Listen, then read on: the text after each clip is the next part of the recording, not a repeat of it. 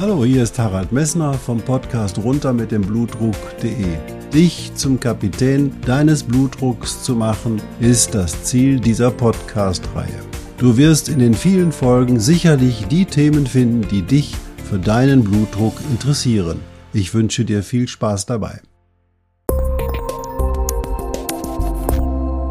Hallo, hier spricht Harald Messner vom neuen Podcast runter mit dem Blutdruck.de. Ich bin Arzt für innere Medizin und Nephrologie, das heißt Nierenarzt oder Facharzt für Nieren- und Bluthochdruckerkrankungen. Ich habe diesen Podcast gegründet, um dir meine Erfahrungen aus 30 Jahren Blutdrucktherapie und Diagnostik zukommen zu lassen und vielleicht dir gemeinsam mit deinem Hausarzt die Möglichkeit zu geben, deinen Blutdruck optimal einzustellen. Ziel ist es also, deine Prognose mit deinem Blutdruck zu verbessern und dich in die Situation zu versetzen, mit einfachen Maßnahmen deinen Blutdruck sicher zu kontrollieren.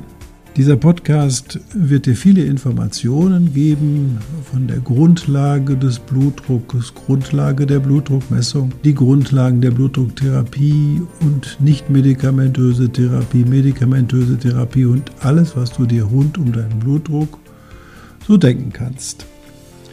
Die Podcasts werden so etwa sieben bis acht Minuten dauern und ich werde in 14-tägigem Rhythmus diesen Podcast weiter veröffentlichen.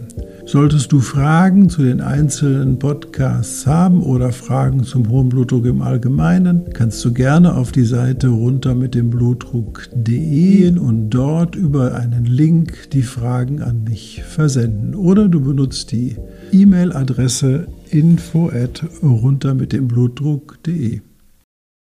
Nun wünsche ich dir viel Spaß bei unserem ersten Podcast.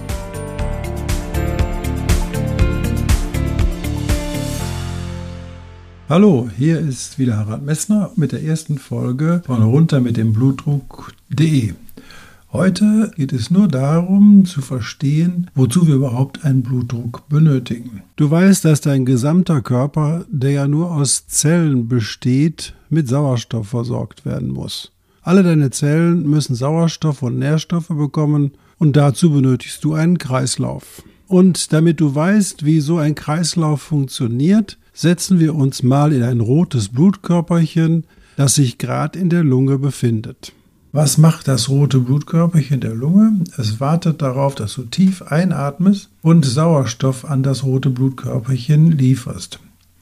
Das rote Blutkörperchen nimmt den Sauerstoff auf und wandert von der Lunge in den linken Herzvorhof. Von dort aus gelangt es, wenn das Herz sich erschlafft, in die linke Hauptkammer, um dann anschließend beim Zusammenziehen des Herzens zusammen mit 70 Milliliter Blut in die großen Schlagadern ausgetrieben zu werden. Zu diesem Zeitpunkt entsteht auch der Puls, den du an deinem Handgelenk tasten kannst.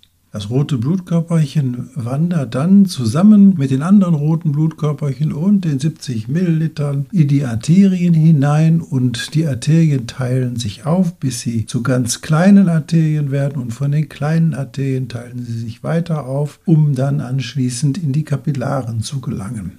In den Kapillaren hat das rote Blutkörperchen dann die Aufgabe, den Sauerstoff an die Zellen abzugeben und die Abfallprodukte, die beim Verarbeiten des Sauerstoffes in den Zellen entstehen, wieder aufzunehmen.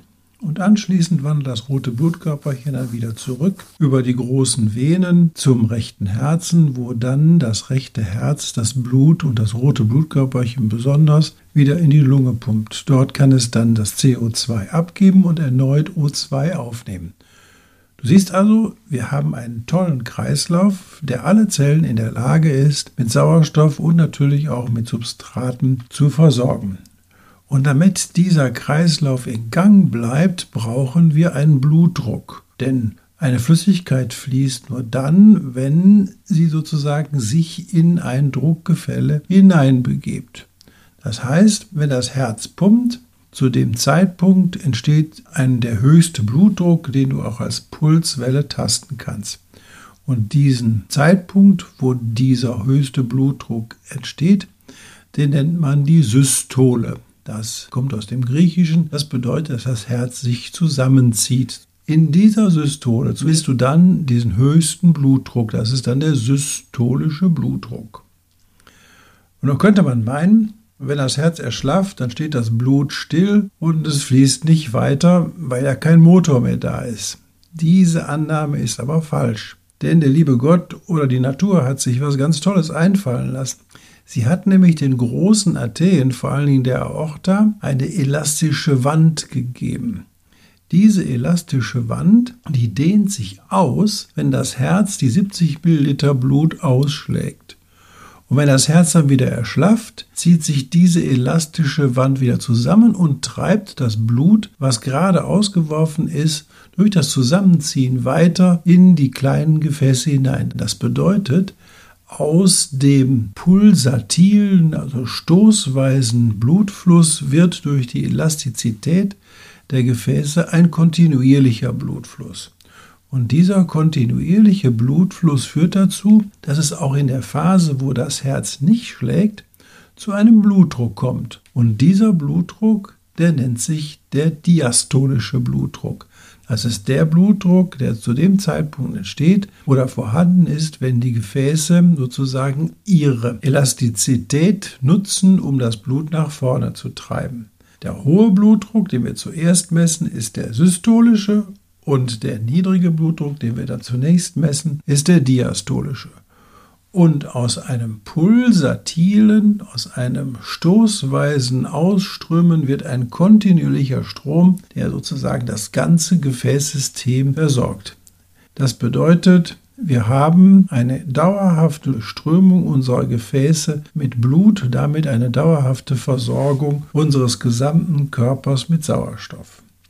Wie wichtig diese Durchblutung im Sinne des Kreislaufes ist oder dieser Kreislauf ist, sieht man auch daran, dass wir uns zum Beispiel in der Situation, wo ein Kreislaufversagen auftritt, am ehesten darum kümmern, dass dieser Kreislauf wieder in Gang kommt, indem wir zum Beispiel eine Herzdruckmassage machen, um das Blut wieder weiterzutreiben. Du hast also heute gelernt, es gibt einen systolischen und einen diastolischen Blutdruck, der einmal durch die Herzkraft und zum anderen durch die Elastizität der Gefäße erzeugt wird. Der Blutdruck ist der Motor für den Fluss des Blutes und damit auch für die Ernährung aller Zellen.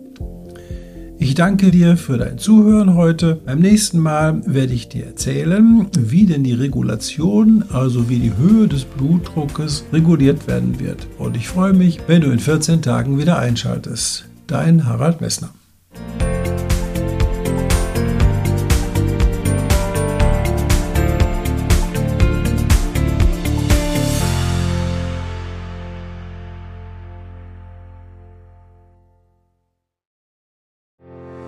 Ich hoffe, diese Podcast-Folge hat dir genauso viel Spaß gemacht wie mir.